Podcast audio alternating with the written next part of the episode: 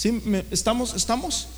Si yo voy a ser pescador, voy a ser un buen pescador. Si voy a ser un discípulo de Jesús, voy a ser un buen discípulo de Jesús. De tal manera de que él decía, si voy a hacer algo, voy a hacerlo bien. Mateo capítulo 14, versículo a, a 28 vemos una historia donde Jesús está en el mar, hay un tremendo viento, ¿verdad? Que de tal manera la barca se hunde, están espantados y de repente mientras están ahí espantados en el mar, dice la Biblia que, sin ver a ningún lado ven a una persona caminando y esa persona era Jesús.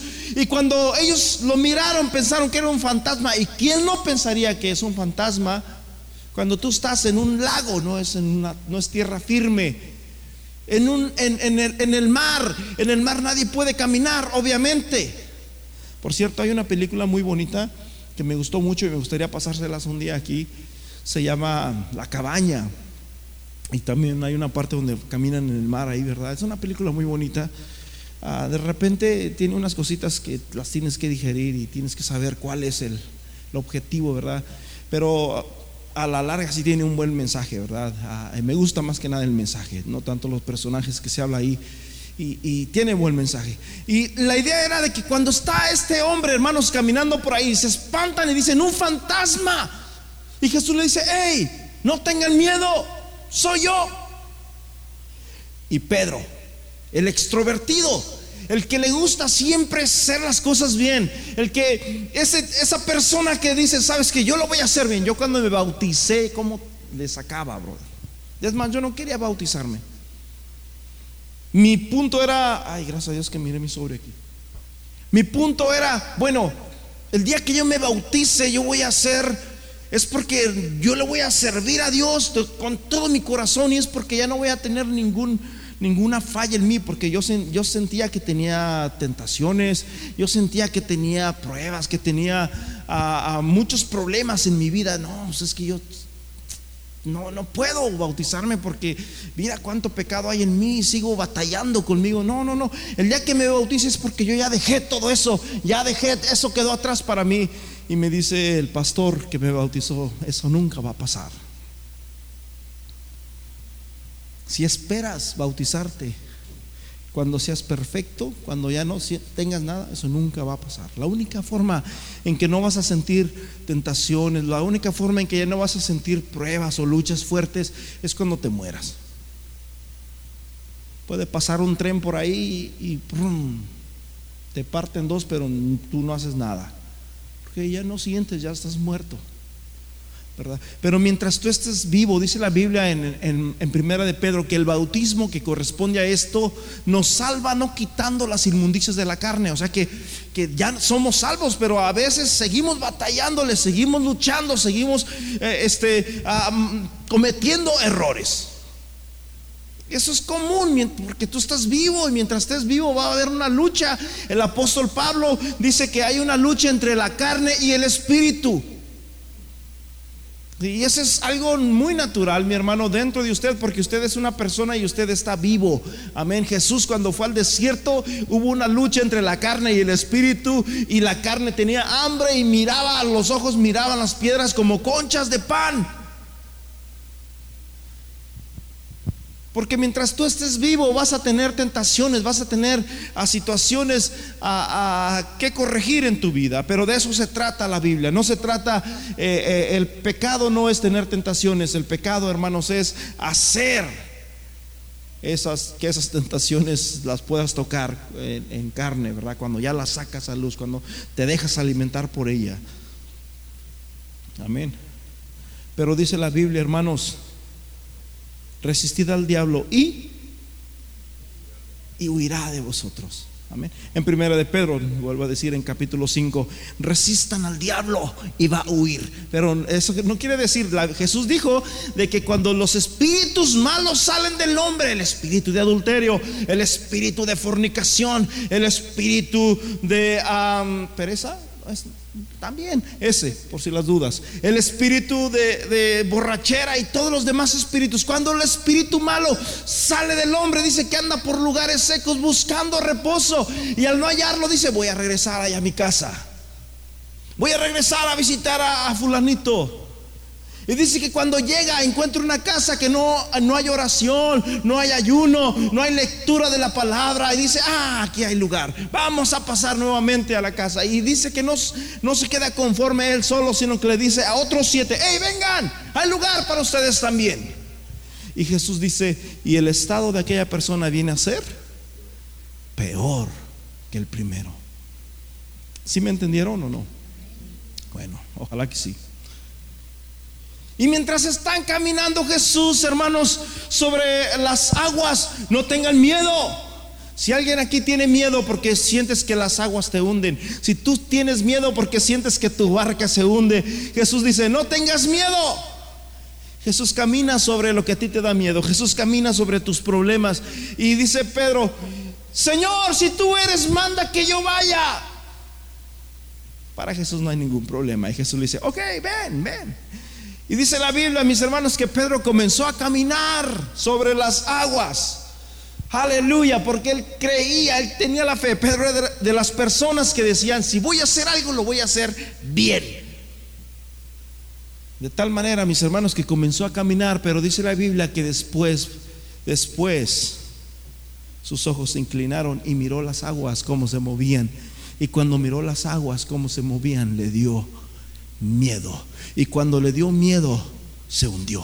Porque la Biblia dice, mis hermanos, que nosotros tenemos que poner nuestros ojos no en las aguas, no en los problemas, no en los abogados, no en las cosas que están pasando en el mundo. Nuestros ojos debemos ponerlos en Jesús, el autor y consumador de la fe. De la fe. Hay muchas personas que todavía hasta la fecha se han quedado solamente de que han pasado las, el bar, las aguas, el mar rojo, han salido de Egipto y, y ahí en el mar rojo, hermanos, ya cuando salieron se agarraron piedras y se sentaron ahí. No, hay que caminar para adelante, hay que empezar a creerle a Dios, hermanos, porque la Biblia dice que el justo vivirá por fe. ¿Alguien aquí tendrá fe? Vemos que Pedro, ¿verdad? El primero, fue el único que se atrevió a decir, no, no, no, no, no, no. Yo creo que Juan y, y, Andrés y los demás dijeron, no, ¿qué tal si no es el maestro? No, por si las dudas, yo mejor me quedo en la barca. Y Pedro dijo, yo no me voy a dejar dominar por la duda. Si tú eres, manda que yo vaya. ¿Qué esperas? Ven. Y dice que cuando fue, mis hermanos, se hundió. Pero cuando se hundió, mis hermanos, dice que el Señor lo levantó. Pues, ¿Sabes una cosa que dice la Biblia? Que muchas, muchas, muchas, diga conmigo, muchas, son las aflicciones del justo. ¿Cuántas? ¿Algunas? Muchas. Muchas son las aflicciones del justo, pero de todas ellas el Señor se va a olvidar de él. Así dice. Pero de todas ellas el Señor le va a dar la espalda. De todas ellas el Señor lo librará. ¿Cuántas aflicciones no has, no has pasado ahorita, solamente hasta ahorita, en toda tu vida?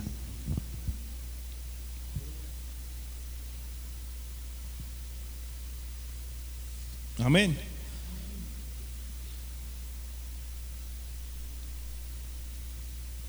Al llegar Jesús a una región de Cesarea de Filipos, Es bonito cuando llegan, andaban los discípulos con Jesús, llegan a la región de Cesarea de Filipos y de repente estando ahí, esto lo puedes ver en Mateo capítulo 16 en adelante, y, Jesús les hace una pregunta retórica, primeramente les hace una pregunta a sus discípulos y les dice, ¿quién dice la gente que es el Hijo del Hombre?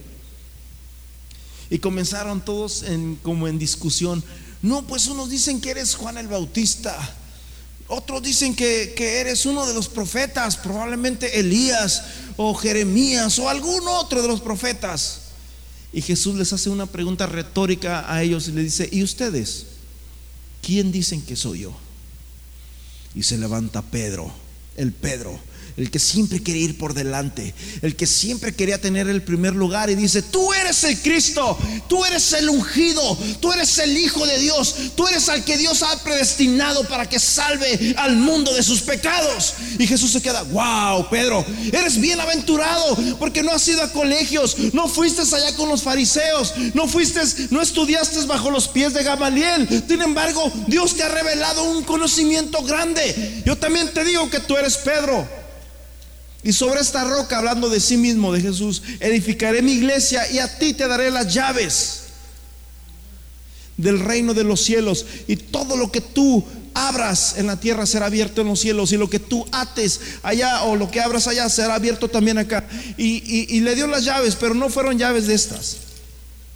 Fueron las llaves espirituales.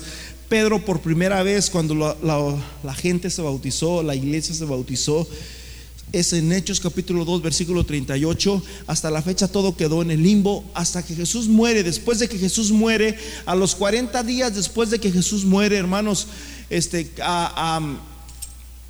después posteriormente esperaron, me parece que, no sé si ocho días, no recuerdo bien cuando el Espíritu Santo cayó sobre ellos. Y en Hechos capítulo 2, versículo 38, Pedro utilizó por primera vez las llaves que Jesús le dio. A ti te daré las llaves y, Pedro utiliza esas llaves, hermanos, y dice, Pedro, este mensaje, arrepentíos y bautícese cada uno de vosotros en el nombre de Jesucristo para que, se me fue, para el perdón de vuestros pecados y recibiréis el don del Espíritu Santo. Por primera vez, hermanos, se abrió la puerta en el cielo y dice la Biblia que se bautizaron más de tres mil personas. Amén.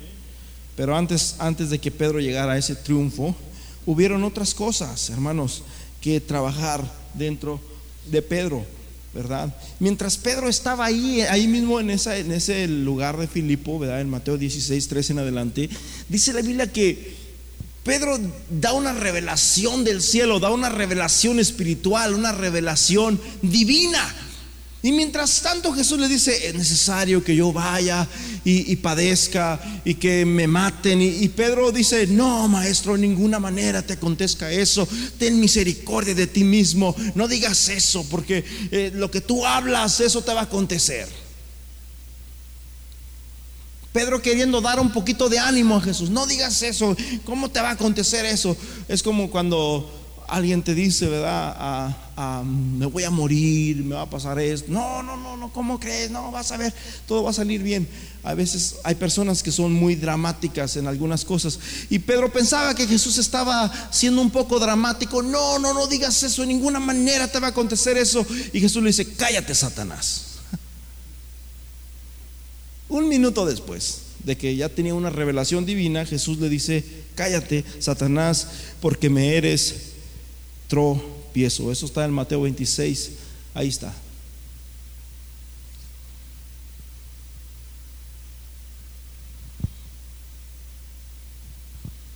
Padre Cristo. Otra de las cosas que tuvo Pedro, mientras ese Pedro era el que quería saberlo todo. Dice la Biblia que en, Mateo capítulo 18, versículo 21, Pedro le hace una pregunta muy, muy, muy consumadora a Jesús. ese tipo de preguntas de las cuales tú dices, wow, yo, yo, yo me creo súper bien, yo creo que vivo una vida muy bien delante de Dios, delante de las personas, delante de, la gente que me conoce. Yo creo que no tengo problemas con nadie. Yo creo que cualquier persona aquí puede hablar bien de mí. Y Pedro le dice, maestro, ¿cuántas veces debo de perdonar? ¿Cuántas veces dijiste que tengo que perdonar a mi enemigo? ¿Cuántas veces dijiste que tengo que perdonar a mi enemigo?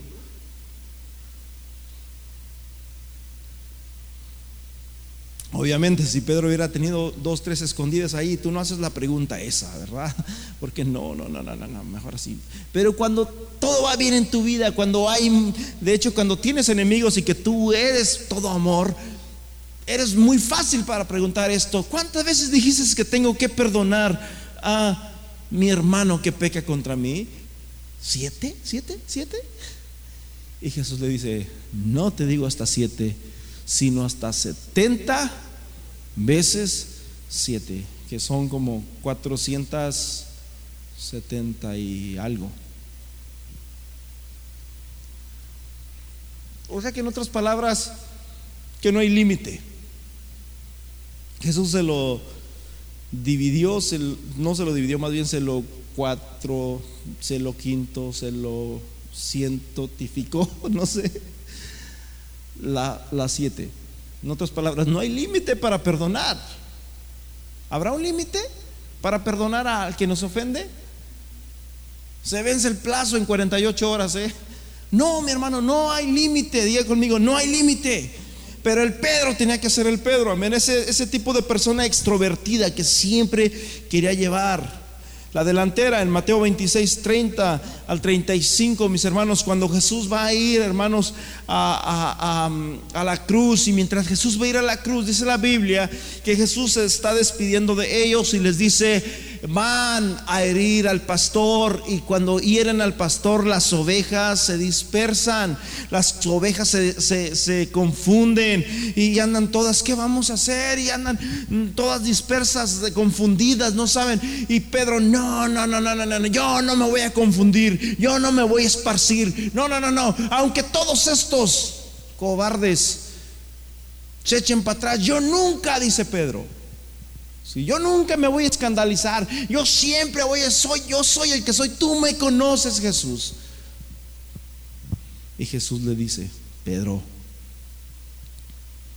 antes de que el gallo cante,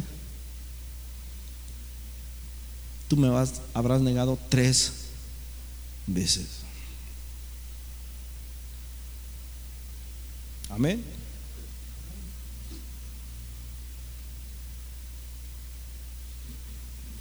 ¿Dónde estamos en el 2635?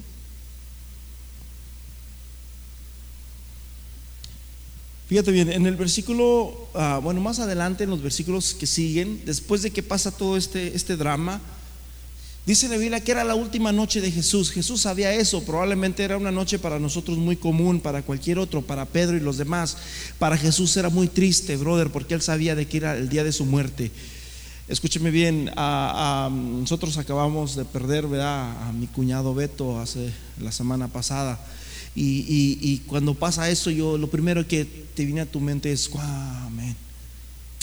Y apenas acabé de hablar, o por qué no hablé con él, o, o, te vienen tantas cosas a tu mente, ¿verdad? Que quisiera regresar el tiempo para poder aprovecharlo y poder estar con esa persona amada y poder este, a hablar todo lo que tú quisieras. Sin embargo, la cosa no es así. Jesús está pasando momentos similares en su vida, pero los otros están a ciegas, los otros están vendados de los ojos, no pueden ver lo que Jesús ve. Y mientras Él está, Jesús allá orando, dice la Biblia que de su frente caían como gotas de sangre, mis hermanos. En el capítulo 40 pasa algo extraño, pasa algo tremendo aquí. Y dice la Biblia que cuando llegó Jesús fue a ver a sus discípulos y cuando los encontró, los encontró como estaban dormidos en la prédica. ¿Y a quién regañó? ¿A quién regañó? Porque Pedro era el primero. Diga conmigo, el primero. Bueno, si usted quiere ser el primero, brother, eso significa de que vas a meterte al fuego. Amén. Yo no sé cuántos Pedros hay aquí. ¿Cuántos Pedros dicen, yo quiero servirle a Dios? Yo quiero, bueno, amén, véngase mi hermano. Pero no todo nos va a caer del cielo, amén. Vamos a tener que caminar adelante, vamos a tener que caminar a veces en el agua. Vamos a tener que nadar, vamos a tener que, obedecer a Jesús, aun cuando no vemos nada, aun cuando ya estamos cansados, frustrados después de no haber pescado nada. Ok, pero queremos seguir a Jesús. Ok, Jesús dice que nos echemos ahí, pero no es tiempo de pescar, no importa. Jesús dice que lo echemos, vamos a hacerlo. ¿Habrá un Pedro aquí?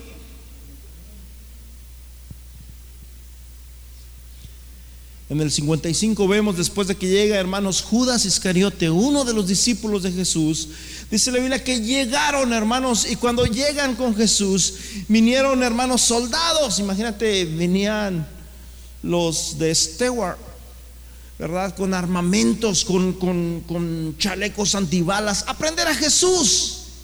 Y Jesús dice, hey, ustedes vienen a, por mí como si fuera un narco. Como si fuera un ladrón, como si fuera... Yo no traigo armas. ¿Saben quién soy yo? ¿Acaso he matado gente? Y dice la Biblia que Pedro por allá ya andaba preparado, brother. Sacó una navajita y le cortó la oreja a Malco. A uno de los soldados. Le cortó la oreja y Pedro y Jesús le dice, hey Pedro, alza tu espada. Bueno, era navaja, ahora espada. Alza tu espada. A lo mejor era navaja, pero Jesús, como él creía que era, se creía el rey de reyes, Pedro pensaba que era espada.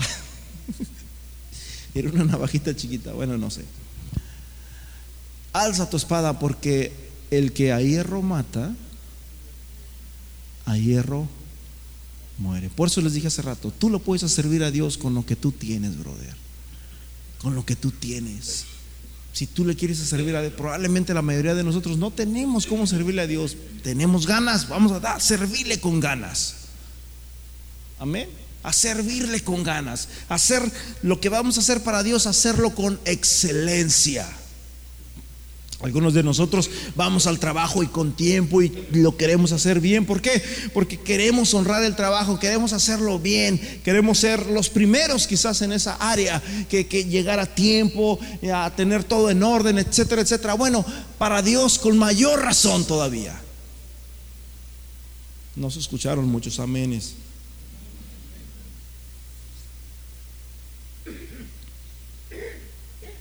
Y se levanta Pedro con su espadita y ¡prum! le mocha la oreja a uno. Probablemente era Antonio Banderas y la debo, aventó y ¡pras! le mochó la oreja. Jesús agarra la oreja de aquel hombre y dijo, no, este nos, te va a demandar y te vas a ir a la cárcel. Mejor se la agarró y se la puso y dice que le puso la mano, hermanos, y le restauró su oreja. Y le salvó la vida a Pedro porque si no, sí se lo llevan a la cárcel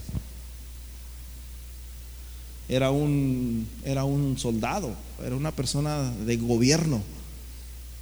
¿Sí? si tú le haces algo a una persona de gobierno, brother, uff, ese vale, vale por más. te estás metiendo con el gobierno. Amén. Y Jesús le salvó la vida a Pedro. Sin embargo, después de esto, mis hermanos, dice la Biblia que se llevan a Jesús y se lo, se lo llevaron, hermanos. Y cuando estaban allá llevándoselos, ya voy rápido porque ya se me acaba el tiempo, se lo llevaron y dice la Biblia que Pedro lo seguía de lejos. Cuando había dicho, yo voy contigo no solamente hasta la cárcel, hasta la muerte si me es posible. Estoy dispuesto a dar mi vida por la tuya. Estoy dispuesto a morir por ti. No te va a acontecer nada. No tengas miedo, Jesús. Yo estoy dispuesto. Yo estoy contigo. Es más, si nos matan, a los dos nos matan. Pero tú no te preocupes. De esta no sale solo. Y los otros estaban, amén. Porque dice la Biblia que todos dijeron lo mismo. amén.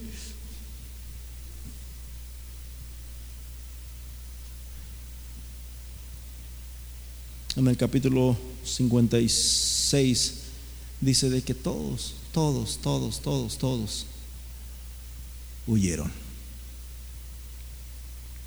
Cuando Jesús más los necesitaba, cuando Jesús más solo se sentía en su vida, dice la Biblia que todos huyeron. A veces llega un punto en nuestra vida en que el lugar más acogedor es lejos del problema, lejos de Jesús, lejos de por allá. Es lo que nosotros pensamos. Pero Jesús dijo, ustedes sin mí, nada podéis hacer. Los prendieron, hermanos, se los llevaron a la cárcel. En el versículo 58 dice que Pedro estaba de lejos. Pedro estaba de lejos. ¿Cuántas veces no hemos llegado a ver a Jesús de lejos? ¿Cuántas veces no nos ha dado miedo? No nos ha dado temor, ¿verdad? Y, estoy hablando de ese tipo de miedo que, a veces es por pecado, de nosotros mismos, por orgullo, no voy a la iglesia. No, no, no, estoy hablando de un miedo de, otro tipo, de un miedo quizás de que de repente ah, tuviste un pecado o una discusión dura con una persona que te conoce y no te sientes capaz de poder entrar aquí a la iglesia, que no tienes la cara ni las agallas de poder entrar aquí a la iglesia y de repente llega un momento en que queremos o, hemos decidido seguir a Jesús de lejos, ¿verdad? Y yo creo que a todos nos ha pasado esto, a todos, a todos, sin lugar a dudas. No hay ninguno que no sea Pedro aquí.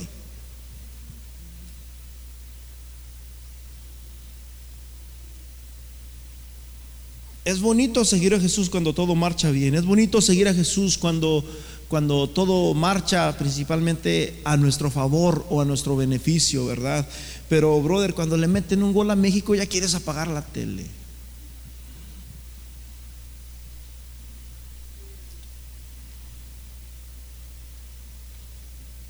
Yo quiero hacerte una pregunta a ti, es ¿cómo sigues a Jesús?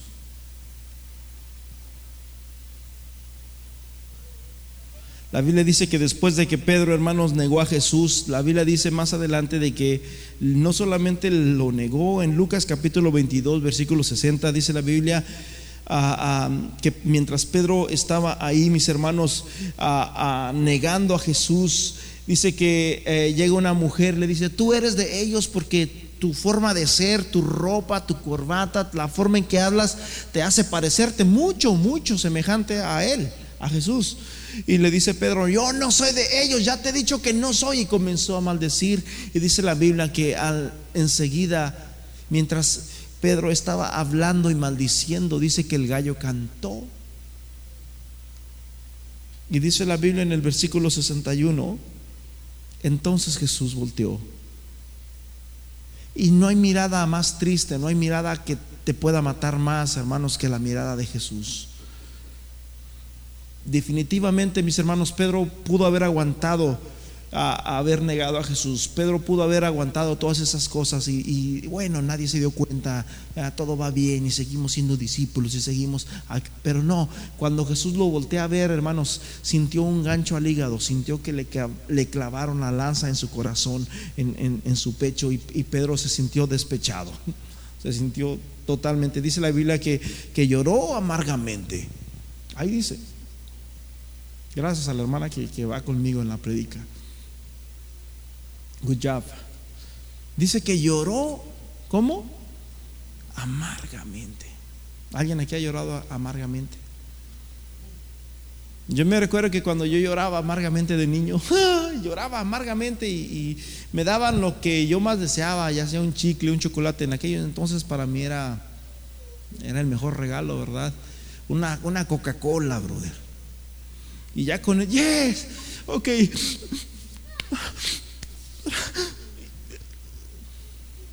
Pero a Pedro no había Coca-Cola que lo pudiera salvar. Era tanto el dolor que había en su corazón, hermanos, que comenzó a llorar amargamente. Y cuando uno llora amargamente, brother, pueden suceder, dos cosas. Una de ellas es que te, te liberas de aquello que, que te oprime o todo lo contrario. Puedes agarrarte fuerza de ahí para seguir siendo más peor de lo que, de lo que puede crecer aquello ¿verdad? que había en, tu vida. De tal manera de que después de que Pedro cometió este, este tipo de cosas, fue lo que pasó con él. En vez de liberarse, como que aquello que estaba dentro de su corazón le falla a Jesús, le falla a Jesús, le fallaste a Jesús, no eres digno. Mira, ahora, ¿cómo crees Jesús te miró? Jesús sabe lo que tú hiciste, Él, te miró. y, aunque Jesús lo miró con ojos de amor, con ojos de, perdón, sin embargo, Satanás le dijo: No, no, no, no, no, no te miró así. Jesús te miró porque Él sabe lo que tú cometiste. Es más, te lo advirtió, pero tú estabas terco. Ándale, ahí estás. Estás pagando las que debes. Así que ahora ya sabes. Y dice la Biblia que de ese entonces, ¿verdad? No dice exactamente, pero la Biblia nos da la impresión de que Pedro, hermanos, como que ya, ya vivía en otro planeta, lejos ya, como ya le fallé a Jesús, ya, ya Jesús no, no, no, no, yo no, es que yo, yo cuando agarré esto, cuando empecé a servirle a Dios, yo lo quise hacer bien, pero ahora que ya he fallado, ahora que, que ya no, no me siento a gusto, brother, ya, ya, no, no, no, no. Y empezó Pedro, dejó de venir a la iglesia un domingo, dejó de venir a la iglesia otro domingo y empezó Pedro a tener esos, esos sentimientos. Ya Jesús ya no me perdona, Jesús ya no me toma en cuenta. Pero cuando Jesús resucita, cuando Jesús resucita, en Marcos capítulo 16, versículo 7, dice la Biblia que Jesús cuando resucitó mandó decir a sus discípulos y específicamente da un nombre. ¿A quién? A Pedro. ¡Ey! Mujeres, vayan, díganle a mis discípulos y a... Porque los discípulos ellos estaban, a pesar de que se habían dispersado y todo, fue un momento, un momento como el que nos pasa a todos, ¿verdad? Pero Pedro lo había tomado muy a pecho. De tal manera de que si le dicen a sus discípulos y le dicen a Pedro, Jesús resucitó, fuimos y no está ahí, es más, hablamos con él. ah, no, pues qué bueno, siguen adelante, me da gusto que hayan pintado la iglesia. Qué bueno. Pero dice la Biblia que Jesús le dijo, hey, no se les olvide decirle a Pedro, por favor. Porque sabía de que Pedro andaba como, ah, como con herido, brother, como un pájaro herido. Y dice que cuando le dicen, Jesús resucitó, de veras, wow, Qué bueno. Jesús siempre cumple, no como yo, que digo una cosa y hago otra. Mira cómo estoy. Pedro, él dijo que tú fueras. No, no creo que Jesús haya dicho eso. De verdad, él dijo, vayan y díganle a mis discípulos y mencionó exactamente tu nombre. Qué precioso es cuando Jesús menciona. Escúchame bien. Cuando tú más solo te sientes, cuando tú te sientes más pecador, porque quizás cometiste algo o más sucio, yo no sé cómo te sientes, Jesús menciona tu nombre. Cuando tú te sientes desdichado, cuando sientes que, que no vales nada, Jesús te da importancia a ti y Jesús menciona tu nombre. ¿A cuánto les gustaría que Jesús mencione su nombre? Bueno, pues tienes que estar en un problemón para que Jesús mencione tu nombre. Vayan y díganle a los discípulos y a Pedro, específicamente y a Pedro. Amén. Posteriormente Pedro, ok, voy y Pedro se junta con sus discípulos, va hermanos él personalmente a ver a la tumba y efectivamente estaba vacía, no había nadie ahí. Y, de tal manera, mis hermanos, de que Jesús se les aparece como tres veces ahí en el libro de Juan donde dice la Biblia que estaban los discípulos reunidos en la mesa cuando de repente, mis hermanos, por la parte de atrás, estando las puertas cerradas, se aparece Jesús y dice paz a vosotros. De ahí el saludo, paz de Cristo. De hecho, todas las escrituras en la Biblia, ¿verdad? Los apóstoles, cuando empiezan a los corintios, paz a vosotros. ¿Verdad? La paz del Señor esté sobre vosotros. De ahí el saludo. No, no es algo, ¿qué se puede decir? No es algo condenativo. Tú puedes saludar como quieres. Buenas tardes, si quieres, puedes saludar también. Buenas tardes, hermanos. Digan buenas tardes. O puede decir Dios le bendiga o paz de Cristo como usted guste, Pero Jesús cada vez que se les apareció les decía paz a vosotros, queriendo dar a entender que a veces nos sentimos que andamos por la calle de la amargura, sentimos que no hay esa paz en nuestra vida, principalmente cuando le hemos fallado a Dios y cuando nos sentimos así, de repente llega Jesús y les dice paz a vosotros. Y dice la Biblia, mis hermanos, que cuando están ahí, ya lo, pueden ver con sus propios ojos, lo pueden ver, hermanos, lo podían palpar. Y, bueno, posteriormente. Viene con Tomás, ¿verdad? Que dice la Biblia que, otro dato curioso, hermanos, que Jesús se apareció él. ¿Cuándo se apareció Jesús? A ver, ¿quién me da ese dato? ¿Qué día?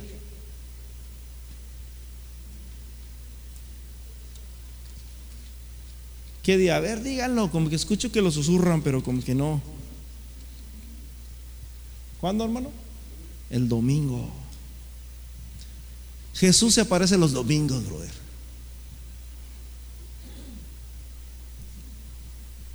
Paz de Cristo. Curiosamente dice la Biblia que era el primer día de la semana. A veces pensamos que el primer día de la semana es el lunes, pero no, ya es el segundo día, bro. Será el primer día laboral, sí, pero el primer día de la semana es hoy. Amén. Ahí dice, cuando llegó la noche de aquel mismo día, bueno, ese es el, esa es la segunda vez. Primero se les aparece a, los discípulos, ¿verdad? Y ya las, cuando de repente le dicen a, al incrédulo, ¿cómo se llama? Tomás. No, no, no, hasta que yo no lo vea y pueda meter mi dedo dentro de sus, de sus, de su llaga, yo no voy a creer. Jesús se apareció el domingo en la mañana. No, yo no lo creo. Y dice que al siguiente, después de ocho días, dice este versículo, cuando llegó la noche de aquel mismo día, el primero de la semana, estando las puertas cerradas en el lugar donde sus discípulos estaban reunidos, por miedo de los judíos, vino Jesús puesto en medio, les dijo, paz a vosotros, ¿verdad? Y, y vuelvo a repetir después de eso, en ocho días, ¿verdad? Que era el otro domingo. Así que hermanos, es importante que nosotros vengamos, amén, a escuchar la palabra de Dios. El domingo, mis hermanos, es el día universal para, para Dios. Es, el domingo es el día en que los hermanos en Rusia, los hermanos en Alemania, los hermanos en, en Chile, en, los hermanos en Colombia, en todo Estados Unidos, en México, los hermanos en Nicaragua, en, en todas partes del mundo se unen juntos y hacemos, hermanos, loor espiritual. Amén. Y ese día fue cuando Jesús se apareció, curiosamente. Después, hermanos, dice la Biblia en, Juan capítulo 21, de que andaba Pedro pescando, y dice que andaban varios discípulos con él también pescando. Nuevamente, hermanos, ¿cuál principio, cuál fin? Tal cual, tal para el cual. Y dice que andando a, Pedro allá en el mar pescando, voy a pescar. Si me va bien, me dedico nuevamente a la pesca. No, a, pesar de que ya había mirado a Jesús, a pesar de que ya había estado con Jesús y habían cenado juntos, ya Jesús había resucitado, ya estaba con Jesús, ya había venido a la iglesia varias veces, pero aún no, había, no estaba bien firme, bien firme, bien firme. Y dijo, yo voy a ir a pescar y si me va bien me quedo allí. Y dice que cuando estaban ahí, mi hermanos, pasó algo curioso. No pescaron nada. Paz de Cristo. Y mientras no pescaron nada, dice la Biblia que se apareció un hombre allá en, la playa y les comenzó a decir, ¡Ey! Tiren la red hacia el otro lado. ¿Qué dice? Que tiren la red al otro lado. Nosotros somos pescadores, no él. No sabían quién era. Dice la Biblia que no sabían quién era. Y dice la Biblia que Jesús le decía, echa la red a la derecha, al otro lado. ¿Cuál es la diferencia de este lado a este lado? Era una barca chiquita.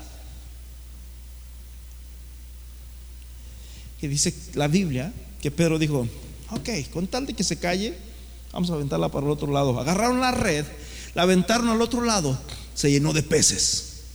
De tal manera que la barca se hundía y Pedro se acordó de la primera vez que conoció a Jesús. Dice la Biblia que al instante Pedro agarró su ropa y se la ciñó. Haz cuenta que andaba en puro chorcito, enseñando muslo. Bueno, se agarra su ropa, se la pone y se metió al agua. O sea que regularmente uno hace todo lo contrario. Cuando te vas a nadar, te agarras la camisa y la avientas por allá y, te metes. Pedro hizo todo al revés, porque hermanos, hay que, cuando venimos con Jesús, tenemos que venir decentes. No hay que andar enseñando tanto. Amén.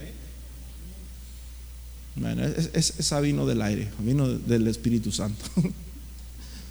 Y dice la Biblia que agarró su ropa y se la puso y se metió al agua. Y cuando andaba en el agua llegó donde estaba Jesús. Porque dijo, si me ama, Sí, sí importo para Jesús. Yo pensaba que ya me había abandonado. Yo pensaba que, pero sí me ama, Señor. Perdóname porque yo pensaba que definitivamente ya no quería servirte. Pero me doy cuenta de que me sigues amando. Y cuando llegó ahí, dice la Biblia que Jesús tenía una, una alumbradita, mi hermano, ya tenía una alumbrada, tenía una cazuelita. Eh, y tráiganse los peces porque traigo hambre. Y Jesús comió con ellos ese día un pez bien asadito. A mí me encantan los, la comida de peces y todo eso. Y dice la Biblia que cuando estaban ahí sentados, Pedro le dice, Jesús le dice, Simón. Ah, ese era, Simón era su antiguo nombre, brother. Por si no lo sabías, Simón era el, nombre que tenía antes de ser cristiano. Simón. Es como cuando tú le dices a tu esposa mi amor, o cuando tú le dices a tu esposa cariño, o que simplemente le dices que no le, no le dices su nombre, hey, bueno, yo no sé, pero cuando le dices su nombre es porque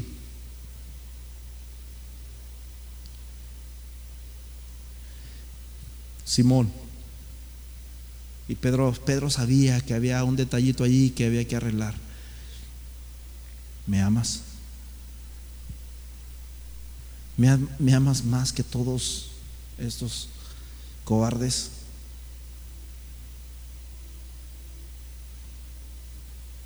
Le respondió, sí, Señor. Tú sabes que te amo. Cafecito. Empezaron a tomar café con, con aquel pescadito y nuevamente Jesús le hace la segunda pregunta, dos, tres minutos después.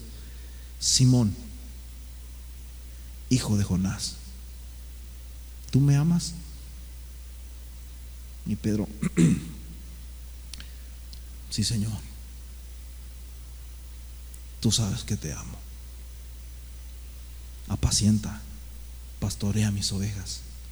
No huyas, no las dejes.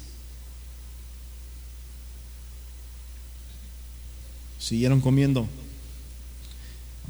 Más café más cafecito. La tercera vez, Simón, hijo de Jonás, ¿me amas? Y Pedro se entristeció de que le dijese la tercera vez, ¿me amas? ¿Cuántas veces Pedro traicionó a Jesús? Había tres heridas ahí que había que sanar.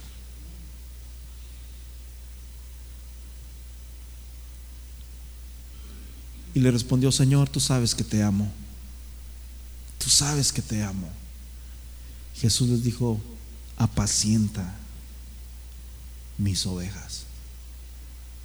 Y de ahí en adelante, hermanos, ese Simón se convirtió en el apóstol Roca, en el apóstol Pedro, que fue uno de los apóstoles, hermanos, más tremendos dentro del ministerio de Jesús y dentro de la iglesia después, posteriormente, ¿verdad?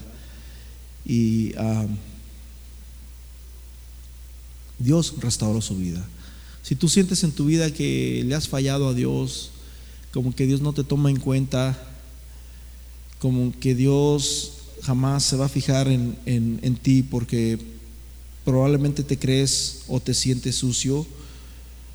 En 1 de Samuel 22 vemos una historia, dice la Biblia, de que mientras David se sentía solo, se sentía con muchos problemas, la Biblia dice, mis hermanos, que se fue a una cueva que es la cueva de Adulán.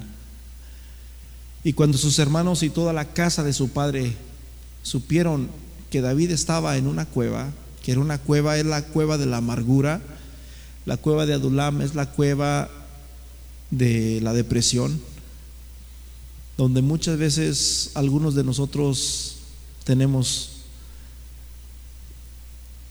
una casita ahí que nos, nos espera, principalmente cuando estamos pasando momentos difíciles.